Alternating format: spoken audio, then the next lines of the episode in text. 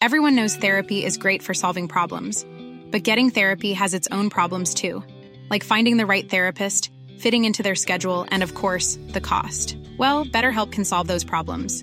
It's totally online and built around your schedule. It's surprisingly affordable too. Connect with a credentialed therapist by phone, video, or online chat, all from the comfort of your home. Visit betterhelp.com to learn more and save 10% on your first month. That's BetterHelp H E L P. Radio. El dedo en la llaga. Había una vez un mundo en el que nadie creía. Un país de historias inexplicables. Una nación con personajes asombrosos. Santo Tomás tenía razón. Hay que ver para creer. El México increíble. Las verdades que duelen. La voz de los que callan. El dedo en la llaga. Infórmate, diviértete, enójate y vuelve a empezar. El Heraldo Radio presenta El Dedo en la Llaga con Adriana Delgado. Ya lo ves que no hay dos sin que la vida va y viene y que no se detiene y qué sé yo. Miénteme aunque sea, dime que algo queda entre nosotros dos. Y así iniciamos este dedo en la llegada de este viernes 30 de junio del 2023. Soy Adriana Delgado y me da muchísimo gusto que nos acompañe en este dedo en la llaga. Y hoy estamos escuchando Corazón Partido en la voz del gran Julio Iglesias.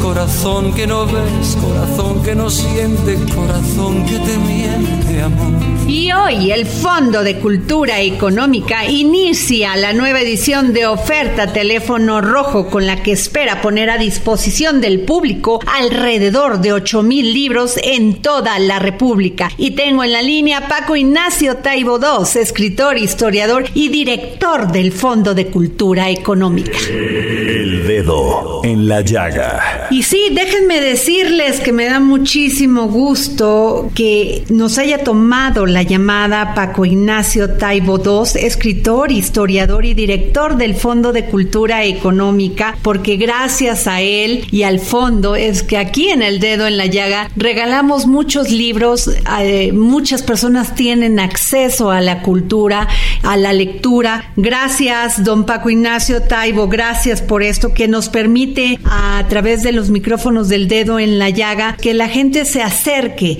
a la lectura un verdadero placer. No, no veo por qué tengas que agradecer que, que, haga uno lo que tiene que hacer. Y bueno, también preguntarle sobre esta nueva edición de oferta teléfono rojo con la que esperan poner a disposición del público alrededor de 8 mil libros en toda la República. ¿Me puede hablar de esto? Bueno, empezamos ayer. Teléfono rojo Pasión por la Lectura es una oferta telefónica. Si tú entras a las 9 de la noche durante sus próximos seis días en las redes del fondo, en Pasión por la Lectura, verás que estamos haciendo ofertas de libros muy difíciles de conseguir a muy, muy bajo precio. La idea que tenemos desde que arrancamos hace cuatro años es tenemos que bajar el precio de los libros. Y entonces conseguimos de nuestras filiales en eh, Venezuela, en Cuba y en España algunas ofertas de libros muy interesantes y muy baratos.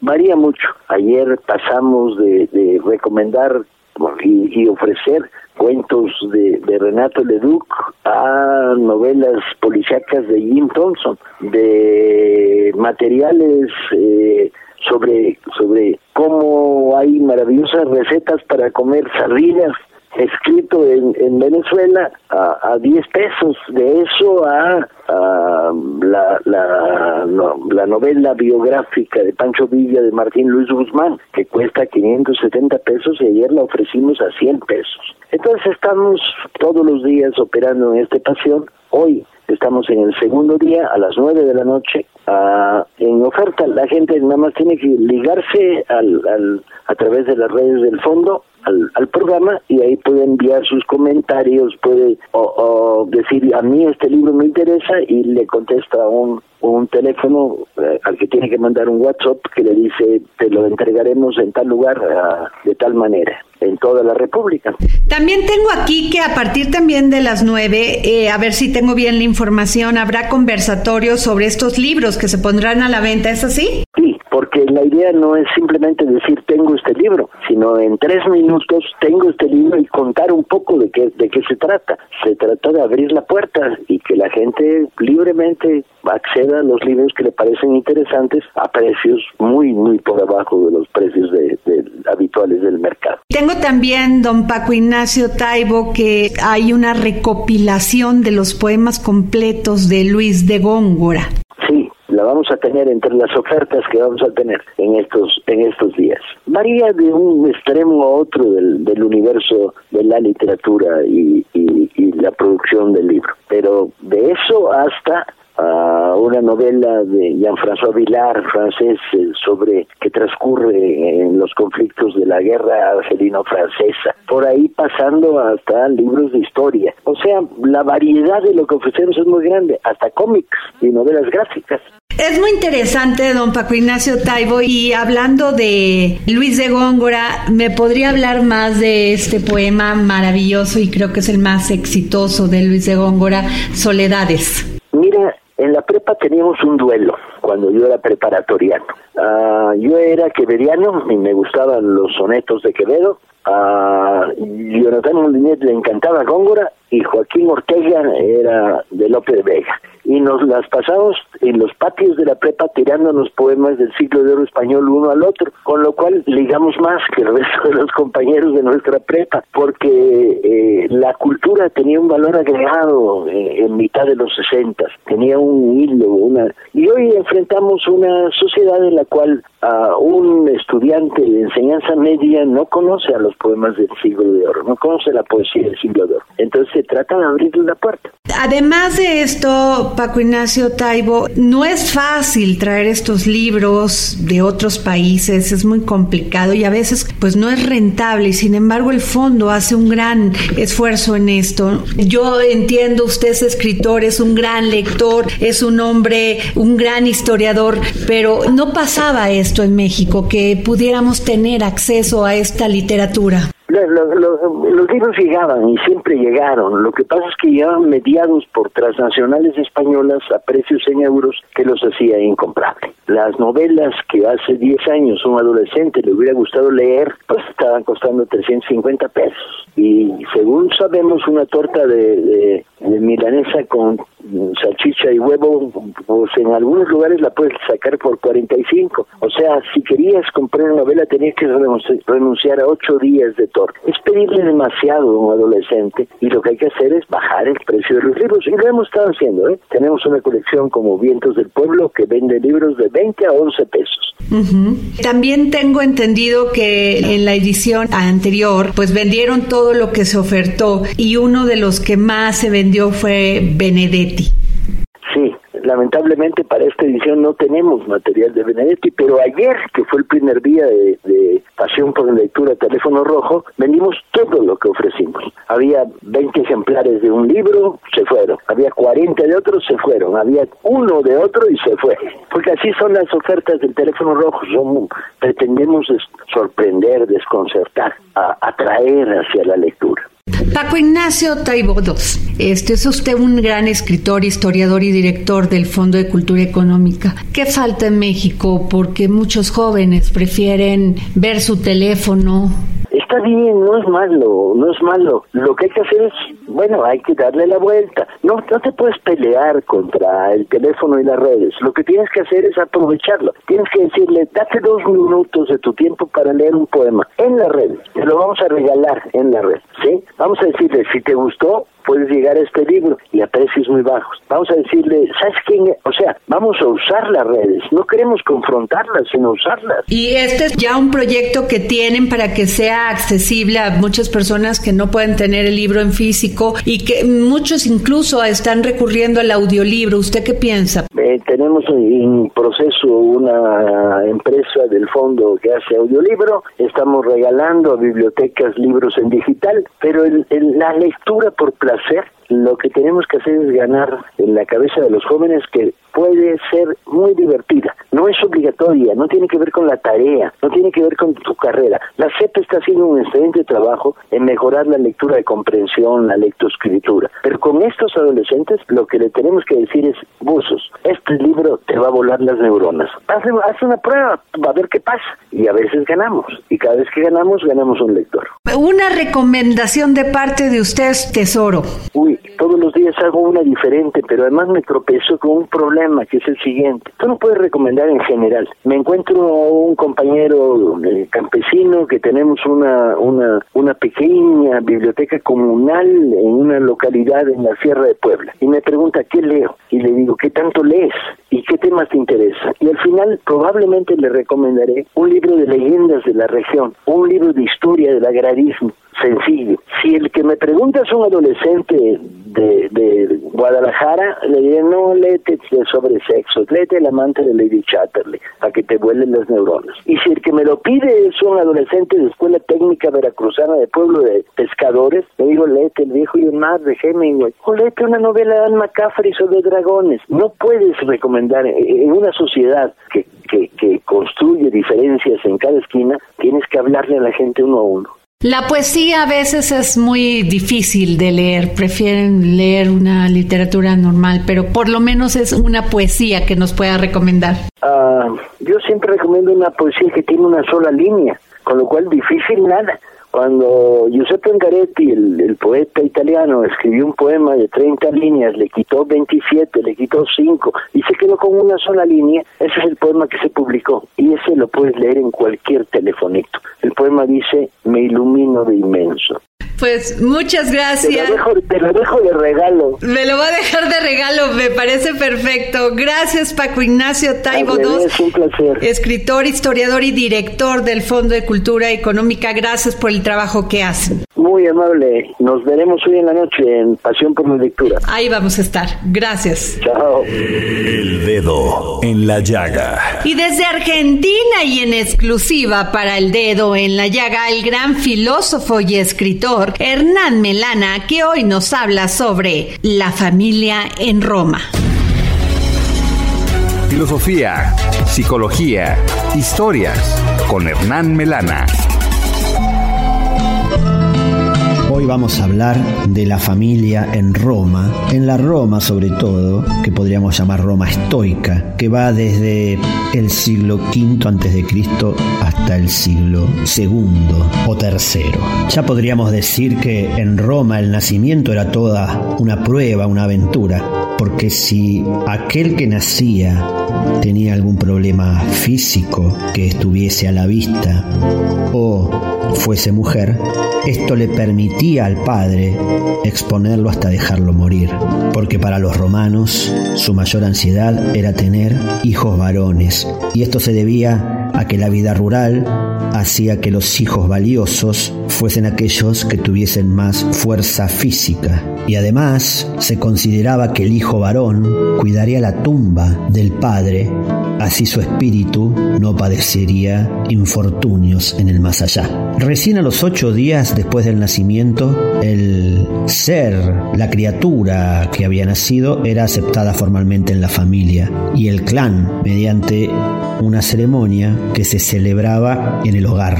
Pero ¿qué es un clan? Un clan es un grupo de familias libres que descienden de un antepasado en común y que llevan un nombre unidas por un culto común y que están obligadas a ayudarse así en la paz como en la guerra. Pero el clan no determina el apellido, sería como un segundo nombre, esto sería algo así. Por ejemplo, para los romanos el nombre individual podría ser Publius, el segundo nombre que es el nombre del clan, Cornelius.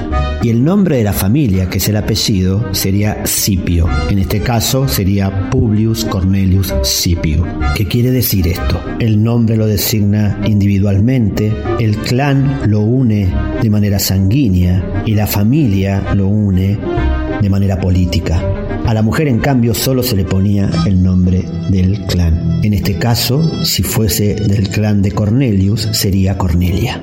El hijo varón, en este sistema patriarcal, estaba absorbido en absoluto. La familia era como una unidad militar y estaba siempre lista para la guerra. Y solo el padre tenía derechos ante la ley en los primeros tiempos de la República. Él podía comprar, poseer, vender, celebrar contratos y todo lo que sus hijos comprasen en su vida le pertenecían a él, excepto que el padre los emancipara, que quiere decir soltarlos de la mano. Y así entonces estos derechos pasaban a sus hijos. Mientras tanto, eran mancipia del padre, literalmente estaban tomados de la mano. Cuando una mujer quedaba viuda, no podía reclamar derecho alguno sobre las propiedades del marido. El marido podía no dejarle nada y la mujer pasaba a la tutela de un varón que podía ser su propio padre, su hermano, su hijo o un tutor, sin cuyo consentimiento no podía volver a casarse. En la religión, sin embargo, la mujer tenía un papel fundamental, no solo como sacerdotisa, sino además que casi todos los sacerdotes debían tener esposa, y si ella moría perdían su cargo.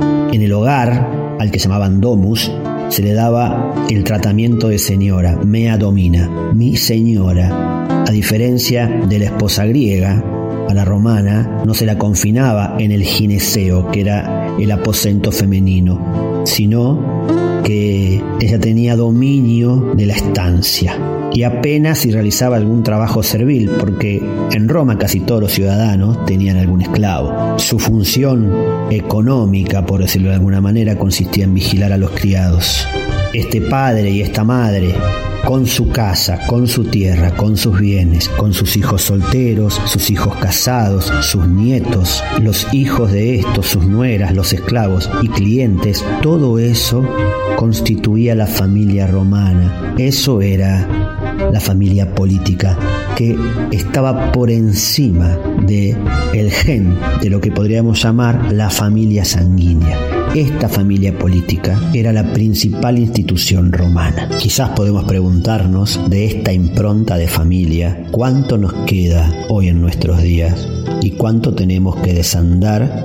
Lo que llama la atención es que entre lo que es la familia sanguínea y la política no había una tensión, sino que había una superposición entre ellas. Pero de lo que sí tenemos claridad es que la emancipación, algo que hemos ganado a partir de la modernidad como seres humanos, era algo más bien extraordinario en la antigua Roma. Me despido con una frase de Goethe que nos habla hacia el futuro y de la función que los padres deberían tener hoy día hacia sus hijos. Y esta frase dice así, solo hay dos legados duraderos que podemos esperar dar a nuestros hijos. Uno de ellos son raíces, el otro alas. Hoy es viernes, viernes, viernes del historiador Ignacio Anaya que hoy en sus cápsulas del pasado nos habla de la idea detrás de un ejército privado. Escuchemos. Cápsulas del pasado con el historiador Ignacio Anaya.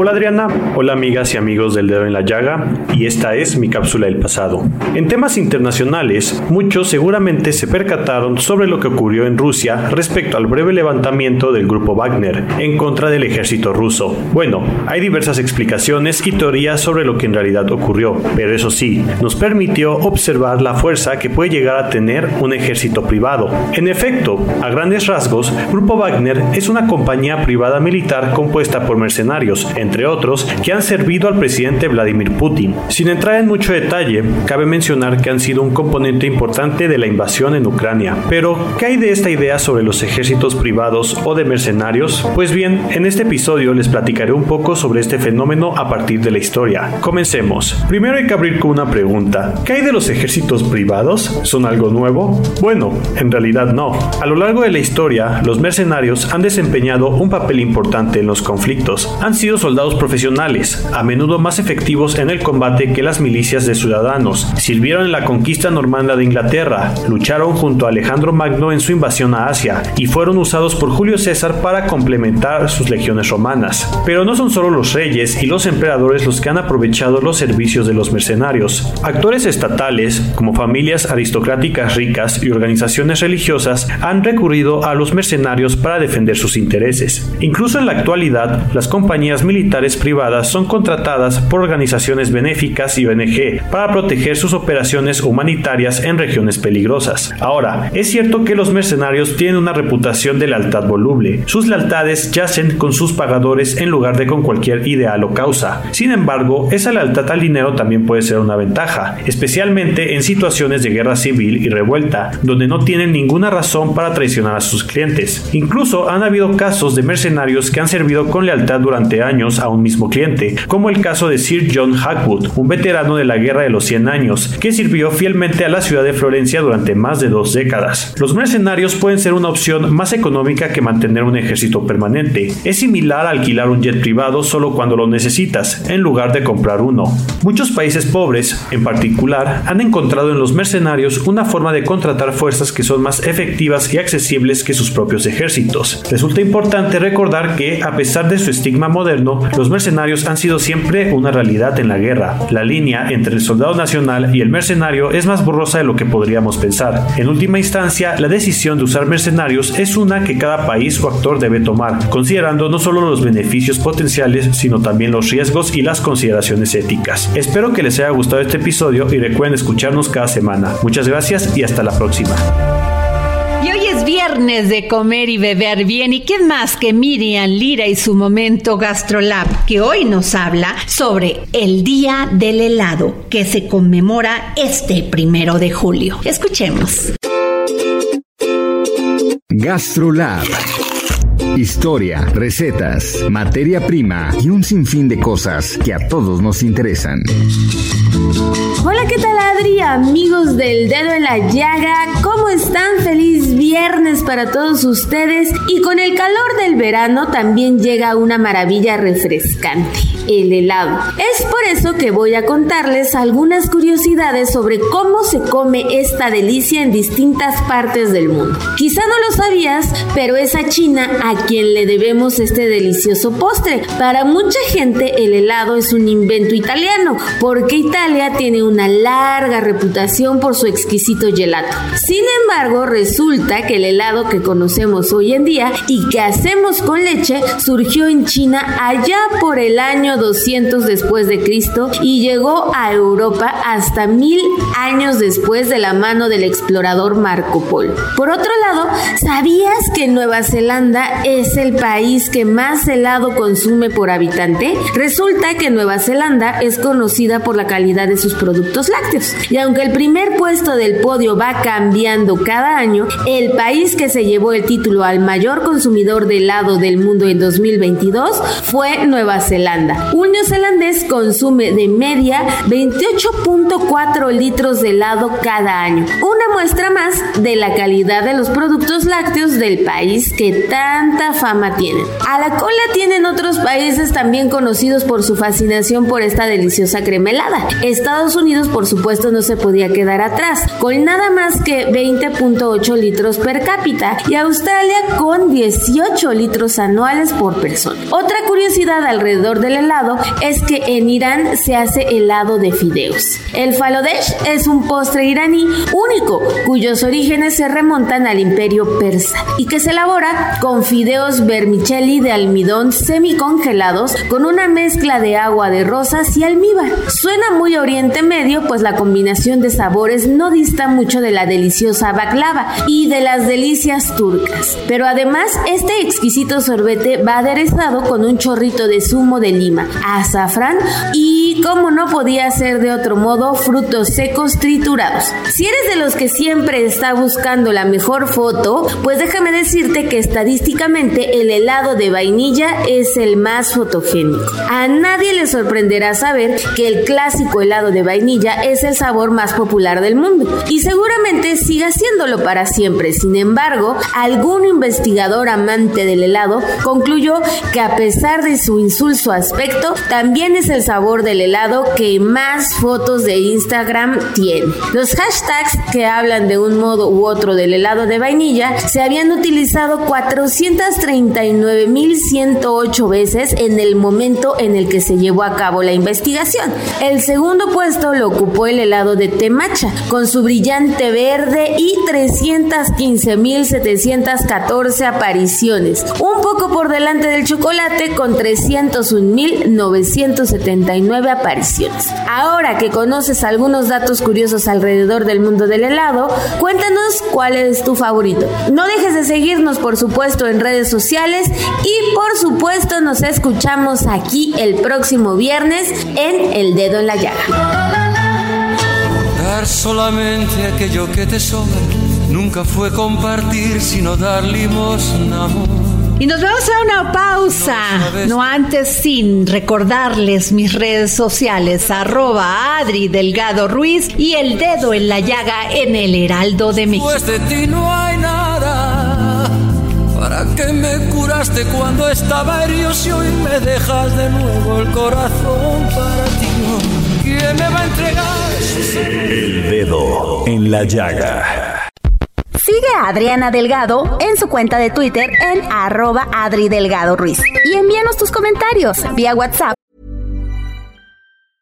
Ready to pop the question? The jewelers at BlueNile.com have got sparkle down to a science with beautiful lab-grown diamonds worthy of your most brilliant moments. Their lab grown diamonds are independently graded and guaranteed identical to natural diamonds, and they're ready to ship to your door. Go to Bluenile.com and use promo code LISTEN to get $50 off your purchase of $500 or more. That's code LISTEN at Bluenile.com for $50 off. Bluenile.com code LISTEN.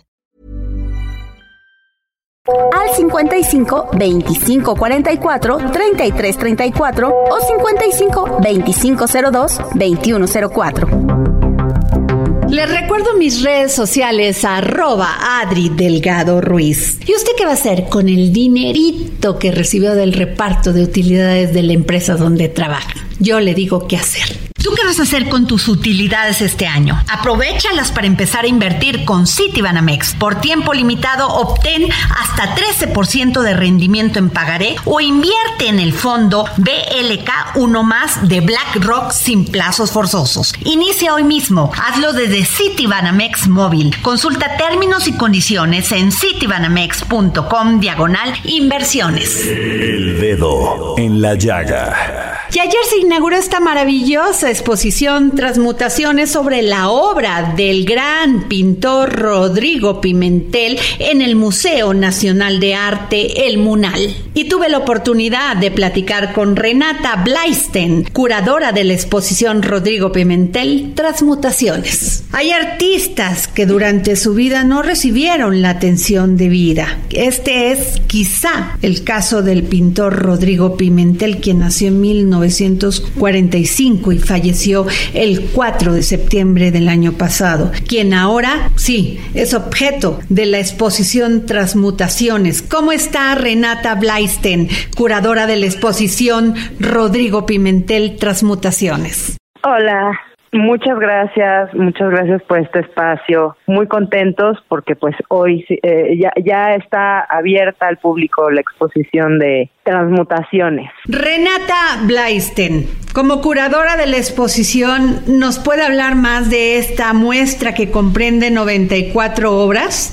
Sí, es una exposición eh, que está organizada en grupos, grupos temáticos. Las temáticas que más desarrolló el artista a lo largo de toda su carrera eh, no está, por ejemplo, sus principios de abstracto, eh, pero sí eh, están los últimos 40 años de su producción presentes en esta exposición. Van a ver una explosión de color y, y de expresión que no mucha gente conoce porque su exposición más importante en vida fue en el 95, entonces pues todas las nuevas generaciones se van a sorprender en ver su obra. Es muy interesante, Renata Blaisten, porque efectivamente todo este tema de su obra en abstracto eh, da un giro en qué estamos hablando, en 1988, ¿no? él empezó a hacer la transición más o menos a principios de los años 80 y ya a finales de los 80 ya era totalmente figurativo. De ahí en adelante, pues ya no regresó a la abstracción. Sin embargo, eh,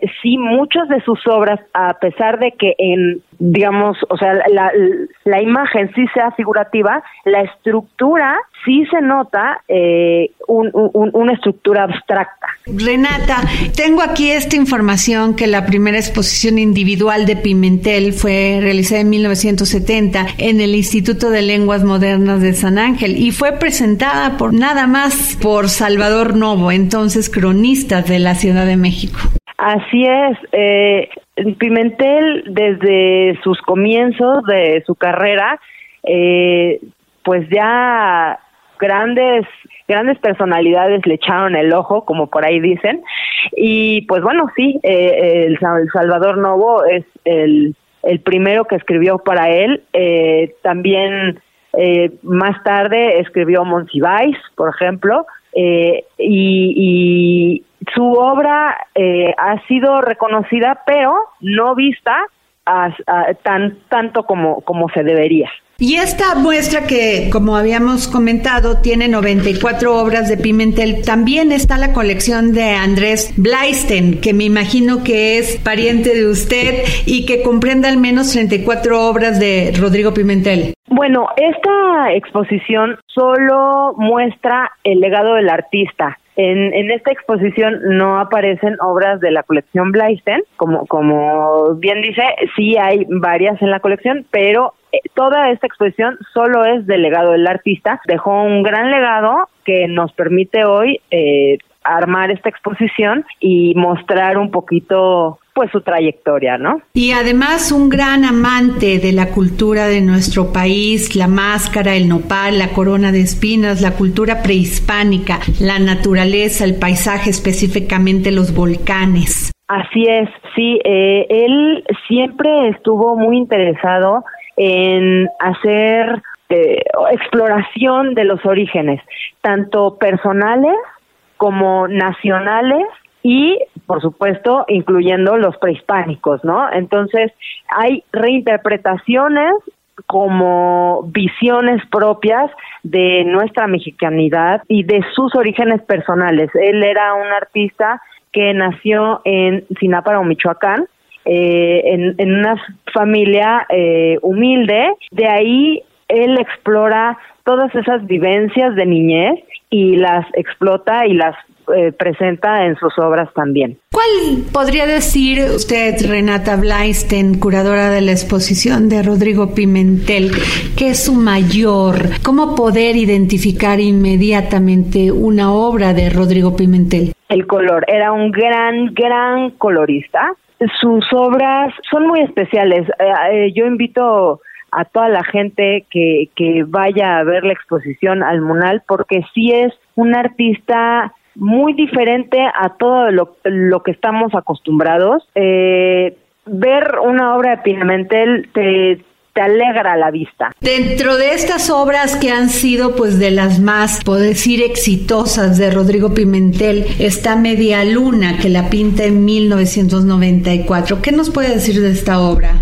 Esa obra es eh, justamente una exploración de la mexicanidad desde la perspectiva religiosa. Por un lado está la luna por debajo y es la una cabeza monumental y está pisando la, la Virgen de Guadalupe, ¿no? Y están rodeados por una corona de espinas, entonces está haciendo alusión a la religión cristiana con, con la prehispánica y cómo una cultura se sobrepuso a la otra y que todo eso es lo que hoy en día nos hace pues una cultura diferente, ¿no? Pues yo le agradezco Renata Blaisten, curadora de la exposición de Rodrigo Pimentel, Transmutaciones, que nos haya tomado la llamada para el dedo en la llaga sin duda, pues un gran éxito esta colección que se presenta en el Munal de Rodrigo Pimentel. Son 94 creaciones de este gran artista michoacano. Muchas gracias. Muchas gracias a ustedes. Hasta luego. Hasta luego. El dedo en la la llaga. Y nos vamos con Gonzalo Lira y esta entrevista exclusiva que nos tiene para el dedo en la llaga con el gran actor Robert De Niro por su reciente película Mi papá es un peligro. Escuchemos. Es tiempo del séptimo arte. Películas, cortometrajes, series, documentales y excelente música. Con Gonzalo Lira. Hola, ¿qué tal Adri? Muy buenas tardes. Un saludo a ti y a toda la gente que nos escucha por aquí por el dedo en la llaga. Soy Gonzalo Lira. Llegó el fin de semana, ya lo saben, con el fin de semana nuestras recomendaciones. Eh, pero esta vez les voy a mandar al cine. Se van a ir, eh, se van a levantar de su sillón, se van a salir este, de su casa y se van a ir a la sala de cine. ¿Y esto por qué? Pues porque ya está en las salas precisamente una nueva película con Robert De Niro. Mi papá es un peligro que está inspirada curiosamente en una historia real. Eh, Sebastián Maniscalco es un comediante que empezó haciendo stand-up en, en, Estados Unidos y que lentamente se ha ido colando en el mundo del cine, digo, al grado de trabajar en películas como El Irlandés, por ejemplo, de Martin Scorsese, donde precisamente conoció a Robert De Niro y decidió que Robert De Niro le recordaba a su papá. ¿Y por qué quería contar la historia de su papá? Pues bueno, su papá, que es el, este hombre que entrevista, eh, perdón, que interpreta Robert De Niro, es un migrante italiano, siciliano, de hecho, para ser precisos, que llegó eh, a Estados Unidos hace ya muchos años y que pues precisamente con su llegada a Estados Unidos puso un, eh, una estética, él se dedica a cortar el pelo, a hacer peinados eh, y pues bueno, a partir de ahí fue que Sebastián Maniscalco, este comediante, pues absorbió ambas culturas, la cultura italiana, la cultura italoamericana y pues bueno, la cultura estadounidense, que es donde habita. Y él quería rendirle homenaje a su padre y precisamente decidió que el mejor actor para hacerlo sería Robert De Niro. ¿Y por qué les estoy dando todas estas, estas vueltas? Pues bueno, eh, la verdad es que este es el preámbulo para presumirte, Adri, que eh, tenemos una entrevista precisamente con eh, Robert De Niro, quien nos cuenta por qué era para él atractivo hacer a un personaje de la vida real como, como lo era el padre de Sebastián Maniscalco. Vamos a escuchar a Robert De Niro. He's a real character. Uh, there's nothing, um, and I was lucky to have um, him as a model um, to know what I could take off of him. Um, that's always good. I always try to look for what any character is based on, how what any real element there is in there, whether whether the writer modeled it after a certain historical character or this or that, um, so that you can sort of read about them, look them up, study them, see if there's anything that can be help, helpful. Pues bueno, lo que aquí nos dice eh, Robert De Niro es que él eh, estaba muy agradecido porque tuvo la oportunidad de conocer a, a este hombre y, y de a partir de ahí ir moldeando al personaje que iba a entrevistar y que la, la, gran diferencia aquí es que no se trata de un personaje histórico del cual puede leer libros o puede ver material, sino que pues genuinamente él podía estar cerca de, de el padre de Sebastián Maniscalco y de alguna forma pues bueno agarrarse de ahí para inspirarse y, y contar su historia. Eh, ya les decía, mi papá es un peligro, la encuentran en las salas de cine eh, a partir de ya este fin de semana. Así que, Adri, ¿qué te digo? Robert De Niro para el dedo en la llaga. ¿Dónde más? Que se queden aquí en el Heraldo Radio. Yo les mando un saludo. Me encuentran en redes como arroba gonis, g o n y z Que tengan excelente fin de semana. Y no se pueden perder esta sección Guerreras de la Libertad. Desde lideresas políticas hasta activistas sociales, artistas, defensoras de los derechos humanos, mujeres que nos enseñan que no hay límites cuando se trata de luchar por lo que creemos. Y en esta ocasión tenemos a Xochil Galvez. Yo cuando le planteé a mi madre que me quiero ir del pueblo, ella le da mucho miedo. Y me dijo, ¿qué vas a hacer sola a México? Es muy peligroso. ¿De qué vas a vivir? Este, eh, y, y, me dijo, hija, aquí nacimos y aquí nos tenemos que morir, ¿no? Ella, ella me decía eso. Y yo le decía, no, mamá, yo no me pienso morir aquí. Yo no pienso esperar a tener una vida como la que tú has tenido. Yo quiero ir a México eh, porque yo sé que puedo estudiar, porque además era bastante abusada. O sea, me daba cuenta que tenía mucha facilidad para la matemática, tenía mucha capacidad en temas técnicos. Eh, trabajaba yo en el registro civil del pueblo pueblo. El miedo te hace hacer cosas que a lo mejor hoy digo, ¿cómo me vine a la Ciudad de México? Tenía 16 años. ¿Cómo llegué aquí sola a vivir a un cuarto de Iztapalapa, este, sola, a conseguir un trabajo de telefonista, que fue lo que pude conseguir con la preparatoria terminada? Eh, pero más bien era el miedo a tener esa vida, a verme yo reflejada con un hombre igual de violento. Eh, para nosotros, los que venimos de comunidades marginadas, eh, cuesta más que alguien que ya viene de una... Había tenido yo compañeros que venían del CUM, eh, que venían del TEC, que venían de La Salle, este, bueno, estaban súper bien preparados mis compañeros de, la facultad y yo pues tenía que hacer un esfuerzo doble para poder compensar y, eso me ayudó a, a brincar ese bache y al poco tiempo de haber entrado al centro de cálculo de la Facultad de Ingeniería, a donde fui aceptada, pues aprendí un montón de lenguajes de programación, o sea, sí era abusada. Y hubo una convocatoria del INEGI en el 81 y me, me aceptaron de programadora. Y de ganar dos mil, tres mil pesos de beca que medio me alcanzaba para vivir, este, aunque no lo creas, yo vivía mucho del sándwich que se volaba mi compañero en su casa, porque era una cosa tremenda la, la falta de capacidad económica, me empiezan a pagar casi 50 mil pesos. Yo no sabía qué hacer con tanto dinero. O sea, nunca en mi vida había tenido tanto dinero. Y es a donde entiendo la importancia de la educación. Mira, rápidamente eh, me va muy bien. Me certifico de manera internacional en muchas habilidades, edificios inteligentes, robótica, inteligencia artificial. Me vuelvo una muy buena ingeniera. Y de repente aparezco en la portada de Business Week como una de las 25 latinoamericanas que están haciendo cosas importantes por este programa social y lo que viene a cerrar este caso es un reconocimiento del World Economic Forum en Davos, donde soy la primera mujer mexicana en estar en la lista de los 100 líderes globales del futuro del mundo. Y por eso creo que al final un poco la historia de mi vida puede identificar a las clases medias que igual que yo llegaron a buscar una oportunidad en esta ciudad y tuve la oportunidad de conversar con la gran escritora Beatriz Rivas sobre el espectáculo Diosas del pasado vista por mujeres del presente. Y tengo a mi querida Beatriz Rivas, hashtag soy tu fan, gran escritora. Beatriz, qué gusto, qué gusto poder platicar contigo. El gusto es mío, querida Diana, ¿cómo estás? Oye, cuéntame todo porque sé que este martes 4 de julio a las 8 de la noche pues van a estar tú, Beatriz Rivas, Claudia Marcuchetti Pascoli y Sandra Fried hablando de estos temas, abordan del tema de mujeres de antes como Tina Mondotti, Pita Amor, tú en el caso de Alma Mahler. ¿Qué nos puedes decir de esto?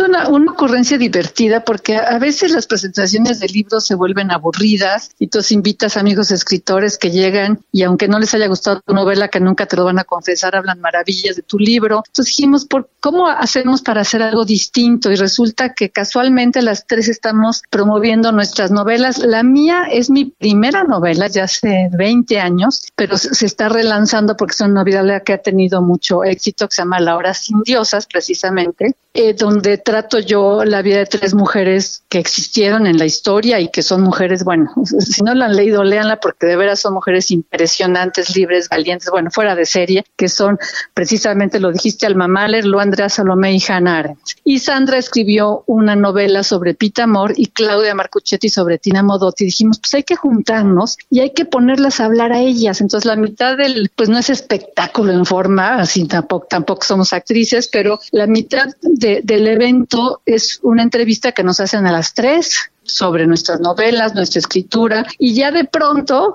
reencarnamos en, las mujeres. Entonces, ustedes podrán ver en escena a Tina Modotti, a Pita Amor. A mí me cuesta un poco más de trabajo porque imagínate que tengo que hacer el papel de las tres más once al mismo tiempo, donde hablamos como si fuéramos nosotras, o sea, bueno, este, como si fuéramos ellas, pues, en primera persona, hablando pues sobre todo de, de, de lo que es ser mujer, ¿no? Del difícil camino, de las luchas por, por libertad, por independencia, por encontrar cada quien su manera de expresarse. Hay, hay, en estas cinco mujeres hay pues compositoras, hay Hannah Arendt, que fue una gran intelectual, yo creo que una de las mentes más lúcidas del, siglo pasado, bueno, la gran poetisa Pitámor, etcétera, ¿no? Entonces conversamos entre las tres, hicimos evidentemente un, guion como si fuera, pues un guion para teatro, pues la verdad está, ya lo hice, esta es la segunda vez que lo hacemos, la primera vez pues era simplemente una presentación y tuvo tanto éxito que nos pidieron hacer una segunda, ya se volvió a llenar el lugar, entonces yo creo que la estaremos haciendo pues por lo menos una vez al mes esperamos, mientras haya gente que la quiera ver, porque es una manera divertida de enterarte sobre la vida de estas cinco mujeres que también tienen cosas terribles, vidas difíciles, vidas eh, problemáticas, todas sus luchas y las y las y las puedes ver conversando entre las tres. Entonces, si es ameno, está padrísimo. Digo que lo hicimos un poco la vez pasada, según nosotros medio al aventón y quedó tan bien y hubo tanta gente que se quedó fuera que nos dijeron háganlo otra vez. Qué interesante, porque me parece una forma muy inteligente de presentar estas obras de tres grandes escritoras, pero sobre todo presentarlo así, que pueda ser entendible, que pueda ser accesible. Y el tema, por ejemplo, estos temas que tocan sobre la vida de estas mujeres, que son el sexo, la religión, las relaciones amorosas, del feminismo, de la filosofía y de la política también. Y yo te quiero preguntar una cosa, Beatriz, porque hay mucho debate en estos tiempos sobre el feminismo. Y yo siempre digo, no sé si estoy en lo correcto, cuando tú defiendes una causa de una mujer que ha sido discriminada, violentada, eres feminista. Eh, yo creo que sí, mira, justo en la vez pasada porque después hay preguntas que les hacen a las mujeres, no, a las escritoras, sino a, estos personajes. Una de las preguntas fue si, si, si se consideraban feministas. Y lo chistoso es, por lo menos en mi caso, en las tres mujeres que yo trato en mi novela La obra sin diosas, las tres decían, a mí no me hablen de eso. Yo, o sea, eh, yo vivo siendo feminista, o sea, no lo tengo que decir. Es más, no se consideran feministas, se consideran mujeres que encontraron su camino, que luchaban por hacer lo que, ellas creían, que no se iban por las convenciones, por el deber ser, pero finalmente yo creo que son mujeres que sí marcaron un, camino y que nos abrieron a todas las que venimos detrás una, una enorme, pues una, una brecha que estaba difícil de transitar, ahora sigue siendo difícil, pero no tanto gracias a mujeres como ellas. Beatriz Rivas, tu novela, La hora sin diosas, y la escribes en un relato como hombre. O sea, dices, Daniel Ponti, un médico mexicano, le narra a sus nietas sus memorias, la de un hombre que tuvo el privilegio de conocer a tres mujeres libres, seductoras y valientes.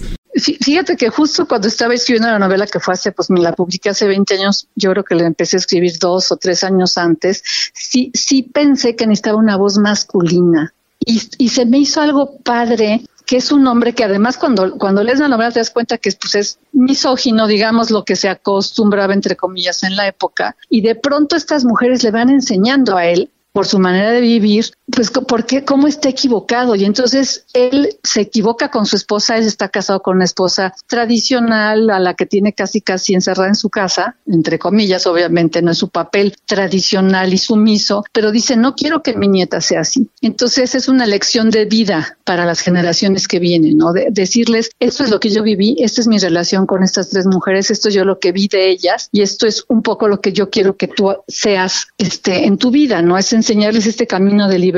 Sí necesitaba esta voz para hacer el contraste y lo hice, hice que se casara con una mujer eh, tradicional y, sumisa que nunca logró ni encontrar su voz ni encontrar su camino.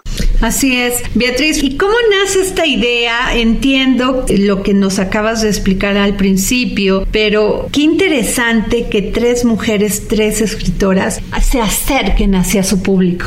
Mire, yo creo que es, un, es un privilegio. Las presentaciones de, libros normalmente conoces, yo creo que al 80% de la gente que llega, que ya pues, amigos, conocidos, familia, y, y, los, y los que llegan lectores, yo creo que es lo, lo, más padre tener contacto con ellos porque uno nunca sabe en manos de quién terminan los libros. Yo creo que parte del chiste también de esto es el intercambio, ¿no? Que nos puedan hacer preguntas y nos pueden hacer preguntas como escritoras o como los personajes, ¿no? De repente, a ver, yo le quiero preguntar algo a Alma Mahler o le quiero preguntar algo a Beatriz Rivas, ¿no? Beatriz, pues sin duda no hay que perderse este gran espectáculo, sobre todo tenerlas a ustedes tres en esto que es Diosas del pasado, vista por mujeres del presente, que se presenta el próximo martes 4 de julio a las 8 de la noche. ¿En donde, Beatriz? Es un lugar en la colonia Roma que se llama Musac. Eh, nada más si tienen que hablar para ver si hay lugar. Según yo creo que ya casi no quedan, pero vamos a hacer, infórmense porque vamos a hacer, este es el segundo, vamos a hacer, yo creo que por lo menos otras tres o cuatro representaciones mientras haya gente interesada en irnos a, a ver. Así es, pues muchas gracias Beatriz, vamos a estar muy pendiente de esto y sin duda asistir a este gran evento. Claro que sí, mil, mil gracias a ti, un abrazo. Gracias. El dedo en la llaga. ¿Quién me va a entregar sus emociones? ¿Quién me va a pedir que nunca la abandone? ¿Quién me tapará esta noche si hace frío? ¿Quién me va a curar el corazón partido? ¿Quién llenará de primaveras este enero? Y la luna para que juguemos. Y así llegamos al final del dedo en la llaga. Yo soy su amiga Adriana Delgado. Les deseo un gran fin de semana. Gracias por escucharnos y como siempre les digo, gracias por permitirnos entrar en su corazón. Nos escuchamos el próximo lunes.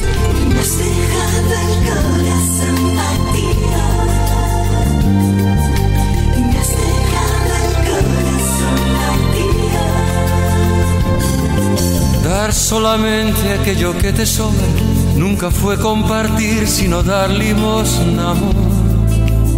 Si no lo sabes tú, te lo digo yo. Después de la tormenta siempre llega la calma, pero sé que después de ti, después de ti no hay nada. ¿Para qué me curaste cuando estaba herido y hoy me dejas de nuevo el corazón? El Heraldo Radio presentó El Dedo en la Llaga con Adriana Delgado.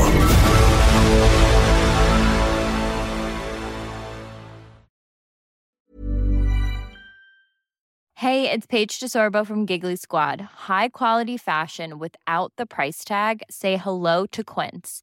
I'm snagging high-end essentials like cozy cashmere sweaters, sleek leather jackets, fine jewelry, and so much more. With Quince being 50 to 80% less than similar brands. And they partner with factories that prioritize safe, ethical, and responsible manufacturing. I love that. Luxury quality within reach. Go to quince.com slash style to get free shipping and 365-day returns on your next order. quince.com slash style.